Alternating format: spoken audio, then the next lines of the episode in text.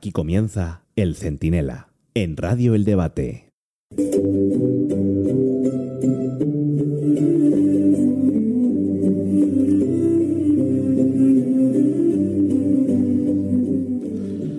Ustedes acordarán seguro, seguro, porque esto lo vivimos todos, del España-Malta, aquel partido de fútbol que ganamos 12-1, y de los combates de Mike Tyson, ese que salía como un búfalo y en 10 segundos tiraba al contrario, y también de las películas del oeste, cuando un zángano entraba en un bar, se ponía chulo con la camarera y, acababa en el pilón, donde beben los cerdos. Bueno, pues todo eso fue el debate entre Pedro Sánchez y Alberto Núñez Feijó o entre un niño maleducado y un adulto sereno, entre un político nervioso, agresivo y mentiroso y un candidato al que puedes comprarle al menos un coche de segunda mano. Pero ¿significa eso que ya está el gorrino cazado, como dicen en los pueblos, y que a Sánchez le quedan, pues nada, dos telediarios en el Falcon y en la Moncloa? Soy Antonio Naranjo, esto es El Centinela, el diario sonoro del debate, y en un momento se lo explico todo.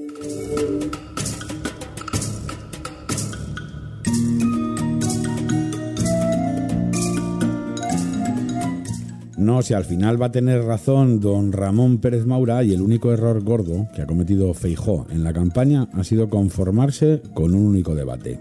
Si llega a aceptar seis, como le pedía Sánchez, al PSOE no le vota el 23 de julio ni chapote y el PSOE acaba pasándose al, al grupo mixto.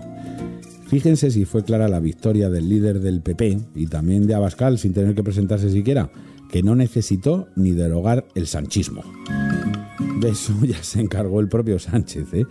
con un parloteo insustancial, lleno así de grititos todo el rato, interrupciones y ofensas, ¿no? Que solo sirvió para presentarle ante millones de personas como lo que es.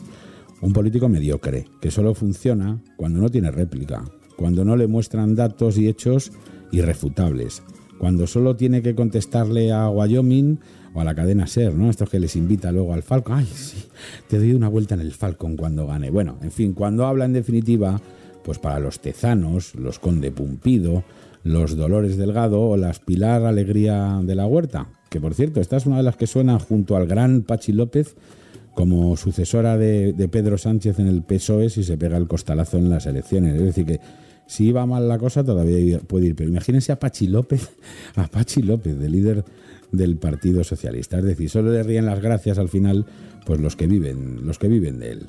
Miren, Sánchez fue insolvente con la economía porque las cifras reales son un desastre maquillado. Que esta es otra cosa, ¿eh? Esto de decir, no, la economía es el punto fuerte de Pedro Sánchez, pero vamos a ver, criatura, con todos los parados que has dejado, la deuda, el déficit, que te pongas a presumir de ello, claro, yo pensaba, qué mal tiene que estar todo para que Pedro Sánchez piense que la economía es su punto fuerte.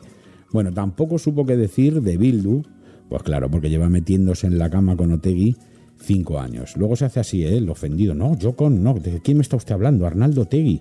Pero vamos a ver, Sánchez, si gobiernas en Navarra por Otegui, si le has devuelto etarras, en fin, en un Uber conducido por, por Marlaska. Bueno, tampoco pudo defender su feminismo, porque con su gobierno, pues mueren más mujeres. Salen a la calle más violadores, agresores sexuales, pederastas, depredadores y además tenemos más paro femenino que toda Europa. O sea, la mujer no se la defiende con Irene Montero diciendo chorradas, se la defiende dejándola que decida y salvándole de los peligros que la acechan. Fíjense, ni siquiera llegó a aceptar un acuerdo con Feijó para que gobierne, el más votado de los dos, porque su proyecto, si alguien tenía alguna duda, que supongo que no, es Frankenstein 2. Es decir, si ya era malo Frankenstein 1, imagínense cómo será la segunda parte, que siempre son peores, ¿eh? La misma coalición de comunistas, de golpistas, de filoetarras que le hizo presidente ya. Que esto también le ofende mucho. Y es verdad que suena ya a mantra lo de comunista, golpista, filoetarras, pero es que desgraciadamente es lo que son. Los comunistas de Podemos o de Sumar, que es la marca blanca de Podemos. Los golpistas catalanes, que es lo que hicieron, un golpe a la Constitución, condenado por el Tribunal Supremo, y de filoetarras que vamos a decir si el, el jefe de Otegui, o sea, el jefe de Bildu, que es Otegui, estuvo condenado en la cárcel por secuestro y pertenencia a banda armada. Bueno, vaya si estaba desesperado que no se le ocurrió. Es que, yo no sé dónde meterme, vamos. No sabía ayer, digo, no, no puede ser. No se le ocurrió otra cosa que hacerse el ofendido con lo de que te vote chapote, que lo piensa toda España, Sánchez. Y con lo del Falcon, que es su sala de fiestas aérea pagada por los contribuyentes, ¿no? Es como si a Rajoy en un debate electoral se le ocurriese hablar nada más que de la Gürtel y de, y de, y de Bárcenas, ¿no? Bueno, pues, pues esto es lo que quiso hacer y lo que convirtió en sus lemas el señor Sánchez. Así que, oye, cuatro días encerrado para preparar el debate y lo único que se te ocurre, Pedrito, es quejarte de chapote y defender tu adicción a un avión que no está para llevarte de juerga. Claro, Feijó se frotó las manos y Sánchez se quedó con la cara del piloto de aterriza como puedas. Llama mucho la atención que ustedes siempre sacan a pasear el Falcon. ¿Sabe por qué lo hacen? Lo hacen. el que lo saca a pasear es usted. Eh, ay, Dios mío. Pero vamos a ver, Pedrito. ¿A quién se le ocurre? Tiene 700 u 800 asesores y lo único que se te ocurre es sacar el Falcon de paseo. Es que es como si el estrangulador de Boston pues no sé, se pusiera a dar lecciones de fisioterapia, ya que el destripador de cirugía y un caníbal, bueno, de dieta vegetariana, ¿eh? todo esto a la vez. No, no, presidente.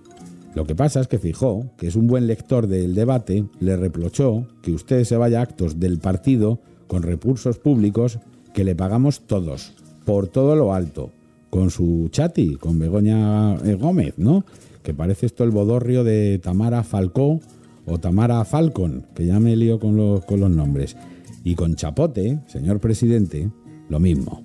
Lo que le molesta es que todo el mundo le ha calado y sabe que volverá a pactar con Bildu, que le deberá al gobierno de Navarra Otegui, y que si está en su mano, terminará de liberar a todos los etarras que le pidan para que le dejen seguir usando el Falcon. Esta es la realidad. Eso significa que te vote chapote. Y en el debate usted tuvo que escucharlo en lo que fue la frase de la noche. Pasado mañana hará 26 años que le pegaron un tiro en la nuca los terroristas de ETA a Miguel Ángel Blanco. ¿Sabe una cosa? Yo jamás voy a gobernar ni voy a pactar con el brazo político de quienes lo planificaron, de quienes lo ejecutaron y de quienes aplaudieron. Por eso, señor Sánchez, de pactos usted no puede dar ninguna lección. Es que esta es la verdad. Es que la gente tiene que saber o recordar que mientras le pegaban un tiro en la cabeza a Miguel Ángel Blanco, en un bosque, con toda España levantando las manos blancas, Otegui estaba en la playa.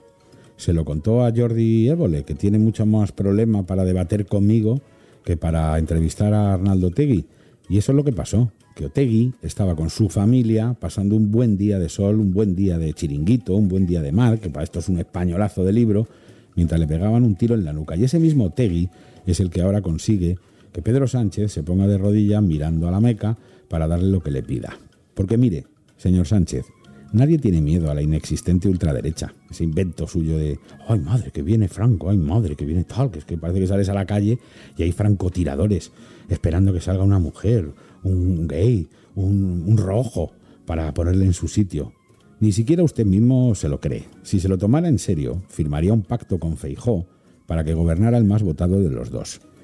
Pues que está muy amenazada España por Vox, pero no lo suficiente para cerrarle el paso, como por ejemplo hizo el PP con el peso en Barcelona. A lo que le tiene miedo España, señor Sánchez, es a usted, a sus pactos con el brazo político de ETA, a sus indultos a Junqueras, a su ley del sí es sí, a su tolerancia con los ocupas, a su silencio con Marruecos, que esta fue de traca, ¿eh? Por más que les preguntaba, ¿y qué le han sacado del teléfono? ¿Y qué ha pactado con Marruecos? Pues Pedro Sánchez mirando, mirando a la Meca también. Bueno, le tiene miedo a su despilfarro, a su deuda, a sus impuestos, que son, lo contaba el profesor Riera en el debate en estos días, un 46% más que con Rajoy y un noventa y tantos por ciento más que con José María Aznar. También le tiene miedo a su sumisión, a quienes queman banderas, insultan al rey y siguen viviendo de la guerra civil. Sánchez, lo siento, pero a quien tiene miedo en España es a usted. Bueno, y también un poco de grima, ¿eh? Pero ojo, que hasta el rabo todo es toro. Y quien cometa el error de pensar que la derrota de Sánchez ya es definitiva y se quede en casa, cometerá el mayor error de su vida. Porque Sánchez no sabe gobernar, pero a sobrevivir no le gana ni un esquimal en Groenlandia, ni un tuareg en el desierto del Sáhara, ni un Tito Berni en un local de lucecitas.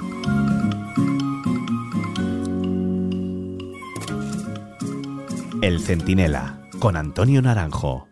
Radio El Debate.